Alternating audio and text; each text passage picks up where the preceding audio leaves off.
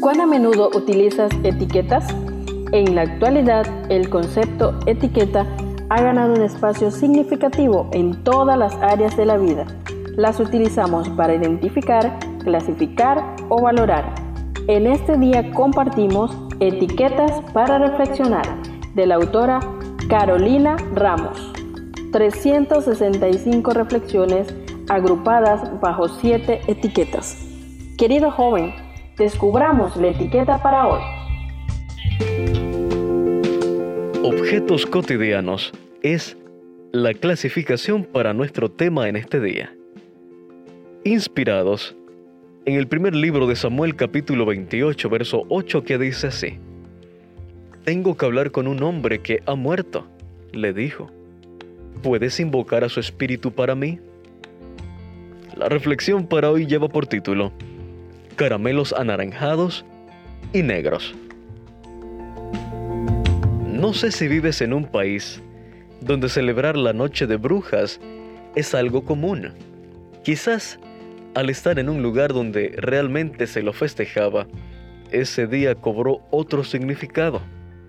Nos comparte Carolina Ramos, la autora de El devocional de este año para jóvenes, una de sus experiencias. Nunca olvidaré cuán impactada quedé al ver en un hipermercado la lista de niños desaparecidos el 1 de noviembre.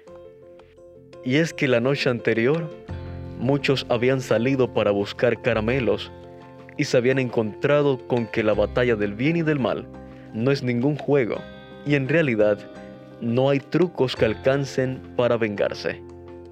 Lamentablemente vivimos en una sociedad que ha tergiversado completamente la visión del enemigo.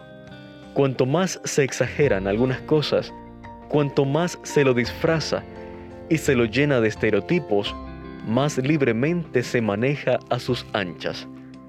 Luego, los juegos de ocultismo se toman a la ligera, lo mismo que las películas y los experimentos caseros.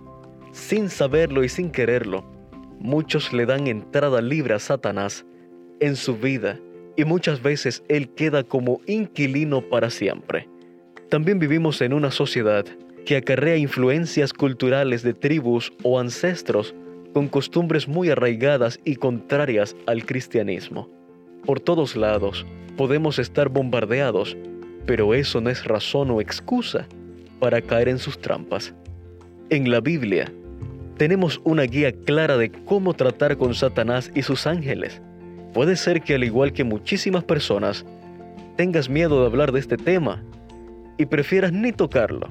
Puede ser que, al igual que otras muchísimas personas, te dé risa o lo tomes con livianidad. Pero la lucha es real y no parará hasta que Jesús vuelva.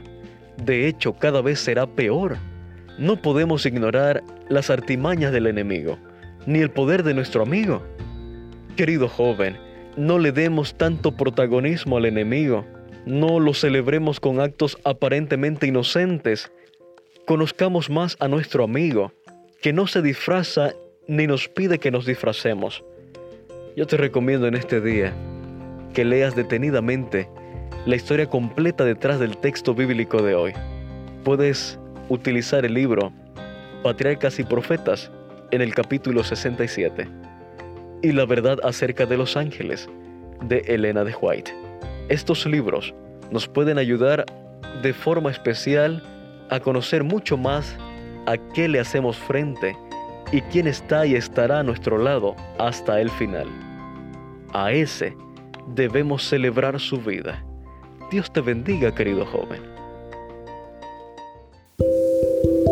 Gracias por acompañarnos en la lectura de hoy. Esperamos que esta etiqueta te motive a caminar cada día con Dios. Te esperamos en nuestro próximo programa.